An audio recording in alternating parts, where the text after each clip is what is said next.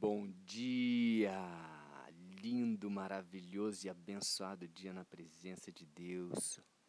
Hoje vamos sem música, hein? Depois você me dá aí sua opinião. Você que prefere com a música no começo ou sem música? Vou gravando um pouco de cada aqui para atender os gostos.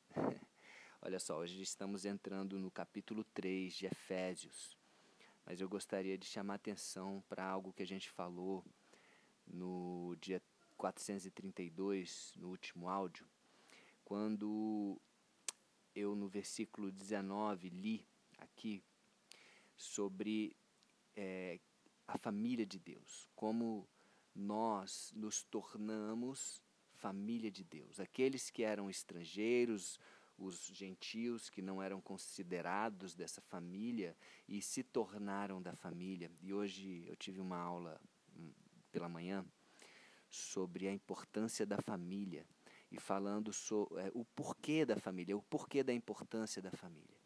E uma das coisas fundamentais que nós temos de ter esse entendimento sobre a família, que Deus criou a família para ser um ambiente de proteção. Então, é, quando nós estamos debaixo desse ambiente de proteção, dentro desse círculo familiar, nós temos uma proteção, inclusive espiritual.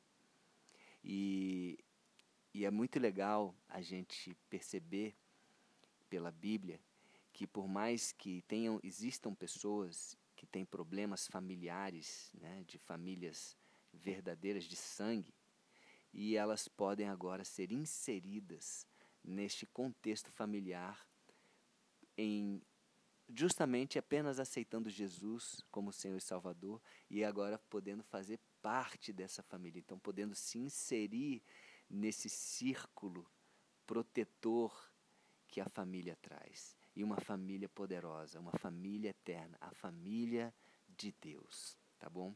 Então só queria é, trazer esse entendimento aqui para fechar, para complementar um pouquinho o áudio do dia 432. E estamos hoje no dia 433, começando Efésios 3. Vamos lá?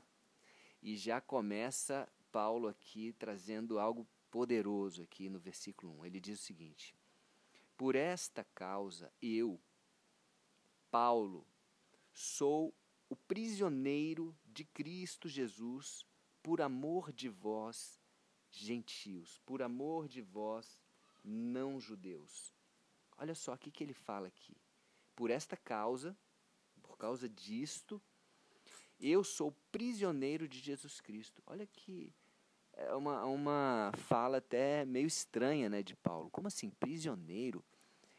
Né, prisioneiro geralmente traz aí uma, uma, uma ideia negativa, né? uma palavra negativa. Como assim prisioneiro? Mas olha que interessante.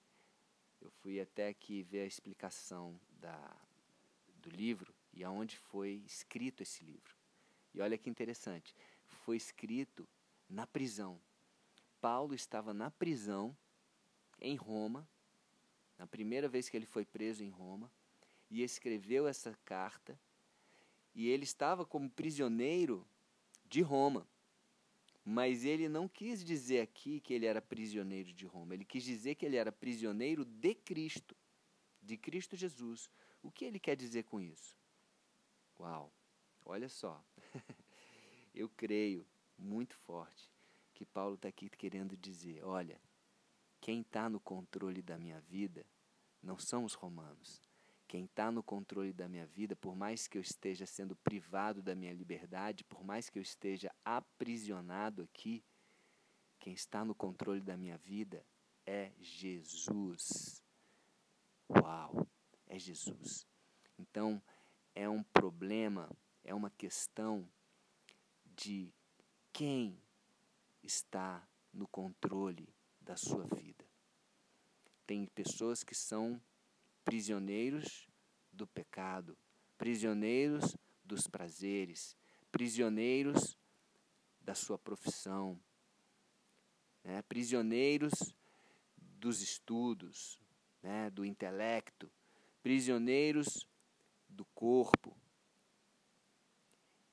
E eu prefiro ser como Paulo, prisioneiro de Jesus. Uau! Sabendo que aquele que está no controle tem o melhor para mim e para você. Aquele que está no controle, ele falou que eu quero que você tenha uma alegria e uma alegria completa. Eu quero que você tenha uma vida e uma vida abundante. Uau! É aquele que morreu por mim e por você. Fica fácil. Fica fácil entregar nossa vida para uma pessoa assim, é ou não é? Então, se você está prisioneiro de alguma outra coisa que não seja Jesus, faz aí a sua decisão. Eu acho que eu podia ficar só nesse versículo hoje aqui, né? Mas vamos continuar. É ou não é forte, gente? É ou não é forte? Essa consciência que Paulo tem, essa consciência que, que foi revelada para ele, que veio de Deus para ele. Ele tem essa consciência tão forte que ele está na prisão e ele está feliz. Já diz em outra passagem que ele, ele e Silas, Paulo e Silas, na prisão, estavam louvando a Deus, alegres, louvando a Deus. E ele fala, o próprio Tiago, né, irmão de Jesus, fala na, na, na epístola dele, com o nome dele, falando: tende por motivo, motivo de toda alegria passardes por provações. Então, a, quando nós estamos com Jesus, a gente consegue olhar para as circunstâncias de uma forma diferente. Paulo estava olhando para aquela circunstância ali, para aquela prisão, ele estava encarcerado. Como que eu, eu ou você nos portaríamos nessa situação de provação? Vamos fazer aqui uma reflexão. E aí continua Paulo falando: se é que tendes ouvido a respeito da dispensação da graça de Deus a mim confiada para vós outros. Olha só, olha o privilégio que ele se coloca aqui. Vocês ouviram a respeito né, é, daquilo, da graça que Deus me concedeu de me dar esse trabalho, né, essa, essa missão para com vocês, para o bem de vocês. E ele se achava o quê? Privilegiado. Ele não se achava um cara azarento. Não, poxa, caramba, conheci Jesus e Jesus agora me aprisionou. Não, ele se achava privilegiado. É uma graça, um favor imerecido, inclusive.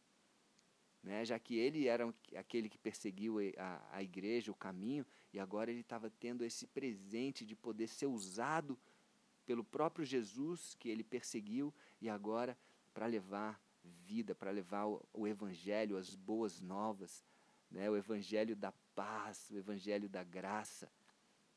Versículo 3: Pois segundo uma revelação, olha só, revelação, me foi dado conhecer o mistério, conforme escrevi há pouco, resumidamente. Vamos pegar essas duas palavras aqui, revelação e mistério. O que é revelação?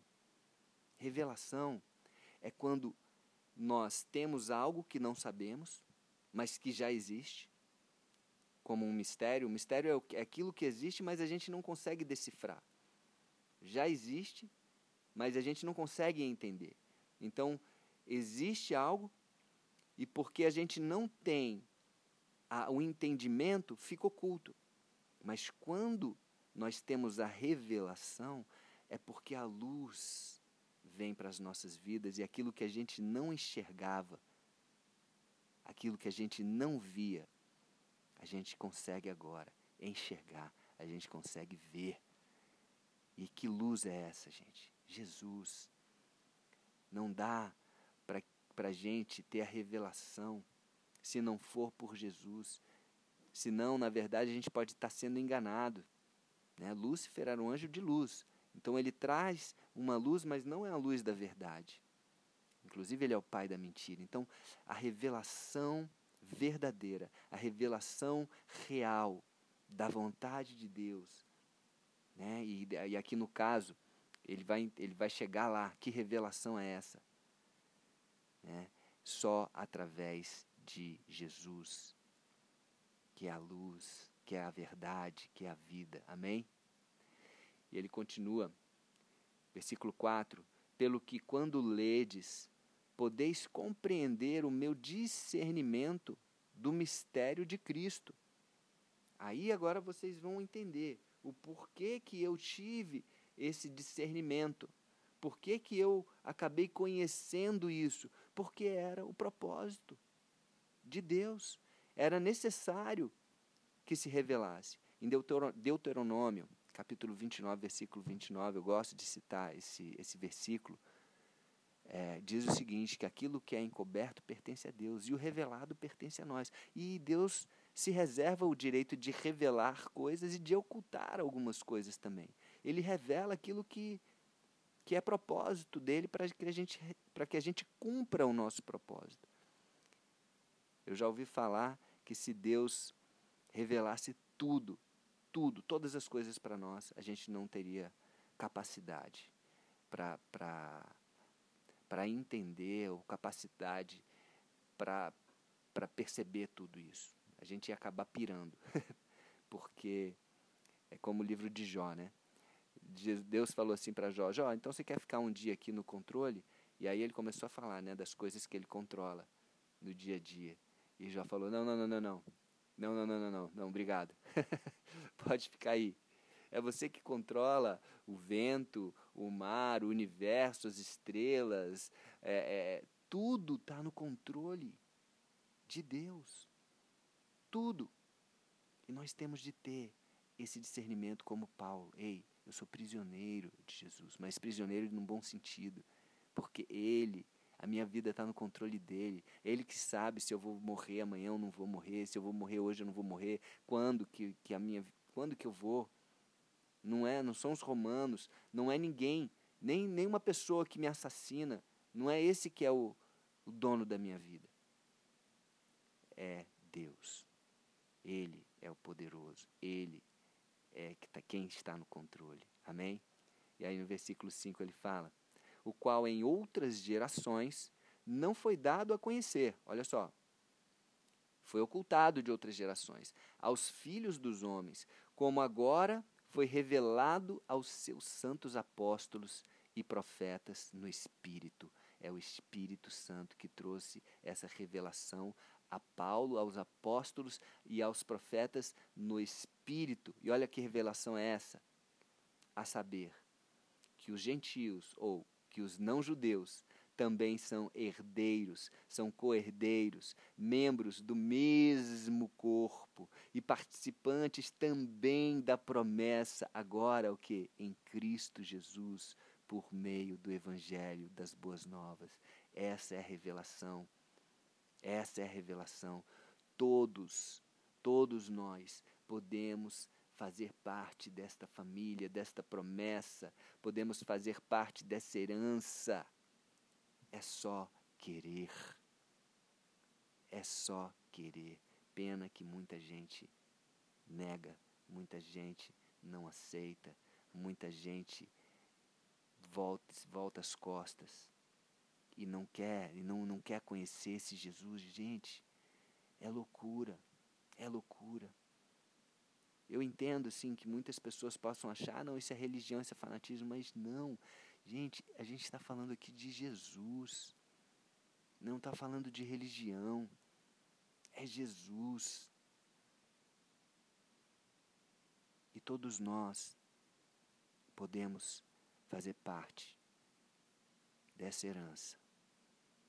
Podemos fazer parte dessa promessa, dessa família. Amém? E para fechar hoje, olha, versículo 7 ele continua, né, por meio do Evangelho, do qual fui constituído ministro, conforme o dom da graça de Deus a mim concedida, segundo a força operante do seu poder. É pelo poder de Deus. Paulo ele ele ele sabe quem ele é. E ele sabe também do poder de Deus que opera nele. Ele não seria nada se não tivesse tido aquele encontro na estrada de Damasco, indo para Damasco com Jesus. E ele sabe que é por causa de Jesus, que é por causa de Deus, que é por causa do Espírito Santo, desse poder que vem dele, que ele pode sim, né, receber esse dom, esse presente, através da graça de Deus, foi concedida né, como privilégio para Paulo, para que Paulo realmente pudesse ser prisioneiro de Cristo e fazer a diferença na vida daqueles efésios, né, daqueles gentios, daqueles não judeus, e cumprir uma missão linda, maravilhosa. Que eu e você também possamos ter esse discernimento. Pede revelação. Pede revelação a Deus. Deus, revela, revela para mim o propósito, revela a minha missão. Paulo teve uma missão específica de levar as boas novas, o evangelho aos não-judeus. Já Pedro ficou já com outra missão de levar para os judeus. Então eu e você temos também algo diferente, algo especial, porque nós somos diferentes, nós somos especiais. Então pergunta aí, Deus, pede a Deus, revela, traz luz para que, para que eu enxergue aquilo que já existe na minha vida. Acredite, a sua missão e o teu propósito, ele já existe. Deus já te criou com uma missão e com um propósito. Pede para Ele revelar, trazer clareza, trazer paz para você e que você possa ter a coragem de obedecer e de cumprir e de ser prisioneiro de Jesus, assim como Paulo fala. Amém? Que Deus abençoe você que Deus te dê revelação, força, capacidade e unção para você cumprir a sua missão, o seu propósito de vida. Beijo no coração e até o próximo dia do projeto.